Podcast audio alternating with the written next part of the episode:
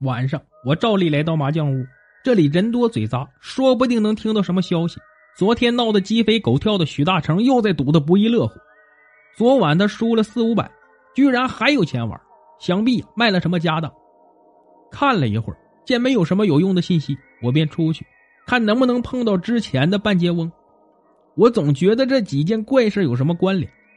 这次我准备了手电和铁棍，来到祠堂附近，熄灭了手电筒，躲在暗处观察。没过多久，就听到脚步声传来，光线很差，我隐隐分辨出两个黑影，一个半人多高，应该是昨晚我遇到的东西；另一个更矮，是个小半截翁吗？两个影子径直走进祠堂，我侧耳倾听，祠堂里没有什么动静。我捡了一小块砖头扔过去，那个更矮的黑影嗖的一下窜了出来，飞快的朝我这边过来。我抄起铁棍挡在前面，还没来得及打开电筒，就听到汪汪几声，原来是一条狗。半人高黑影听到狗叫，也从祠堂里出来。我拿手电一照，发现对方并不是鬼怪，而是一个上了年纪的老婆子。只是他的背驼得厉害，弓着腰，看起来只有半人来高。老婆子看到亮光，转身就走，姿势歪歪斜斜，一边走一边呼喊。那狗遍体黄毛，听到喊声，马上追着老人飞奔而去。大半夜的，一个老人带着狗，真是古怪。他会不会是杀人凶手？我昨晚撞见他时，说不定他刚在祠堂杀了人。今天来看有什么遗漏？遗漏了一只耳朵，可惜被我捡走了。不过这样的老人呢，站都站不直，路也走不稳，还能有力气杀人？可他虽然没有力气，那大狗啊却能咬死人。那条黄狗很听主人的话，所以耳朵是狗咬掉的也不是不可能。第二天，我找到徐广斌，问他村里有没有一个驼背的老太太。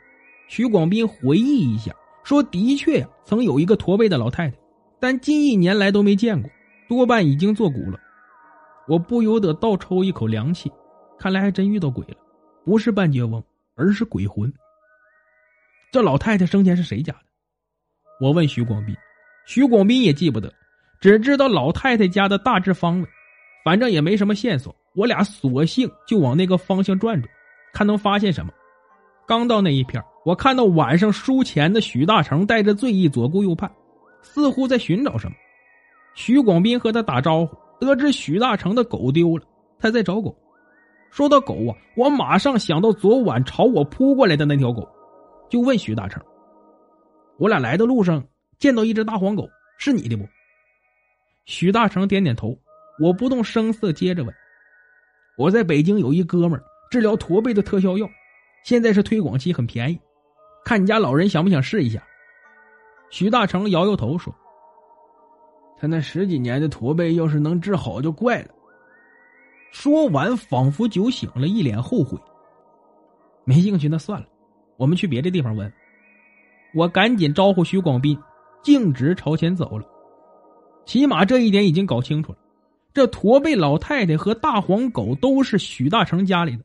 老太太没有死，只是背驼的厉害，行动不便，深居简出。所以啊，徐广斌近一年再没见过，这也解释了我每次看到他走路都是踉踉跄跄的姿势。既然这样，这还大半夜出来，一定有重要的原因，肯定不是找狗。狗一直跟着他，狗的事儿他也没告诉徐大成，说明他和许大成之间的关系也很奇怪。他接连去祠堂，到底找什么？是找耳朵的主人吗？耳朵又究竟是谁的呢？我脑子里一个接一个的冒着问号。这驼背老太太是许大成的母亲，我问徐广斌，许大成爹妈早死了，这应该是他丈母娘。徐广斌说：“丈母娘，那许大成的媳妇呢？好像去城里打工了。”得到这些信息，我混乱的思绪开始一点点的理顺。我在一处墙根坐下，找根树枝在地上划拉着，从头开始思考。过了一会儿，我扔掉树枝，对徐广斌说：“你还要再下水一次。”下水，干啥？徐广斌有些迷茫。见见水鬼。徐广斌脸色煞白，连连拒绝。我劝他说：“放心吧，湖底绝不是水鬼。如果我没猜错呀，女尸就是徐大成的老婆。可是那尸体在水里瞪眼站着，就算是他老婆，也变成水鬼了。”我明白尸体站着的原因了，他是被杀的。杀人者把尸体沉入湖中，怕浮起来，又在他身上坠了重物。如果坠在腿上，头轻脚重，就会竖着漂在水里。你上次光顾着害怕，没注意脚。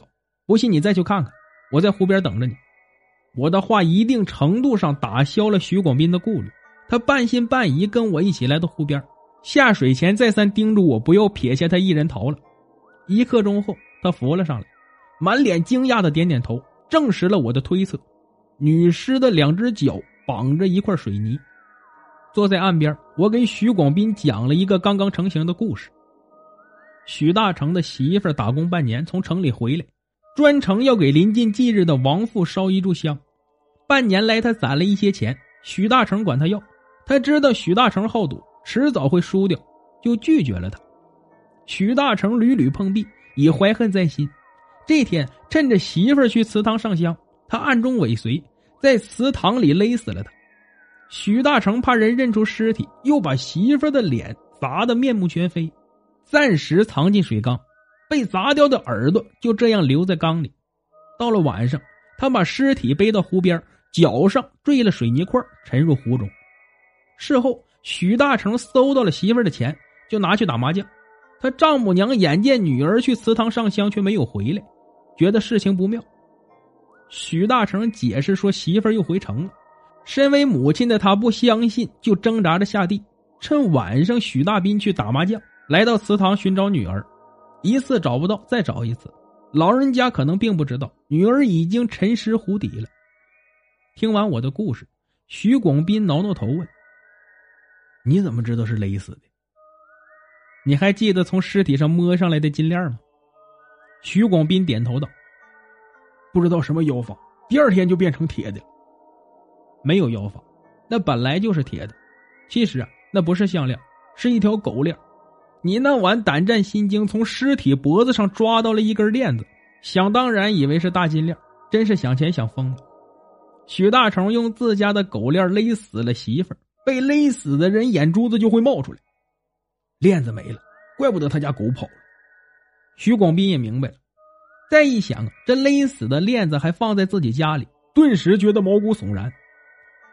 对，但是没跑出村子。狗和老太太的感情好，晚上就跟老太太一起找。这一幕恰恰是我前两天遇到的，当时他还把我当成他女儿辨认了一番，把我吓得够呛。这个故事，警察能不能信？徐广斌问我：“那就看你了。”我说：“这两年你光在湖里找宝贝，也该做件好事了，去把尸体捞出来。”徐广斌不好意思的点点头，脱掉背心一个猛子又扎进了水里。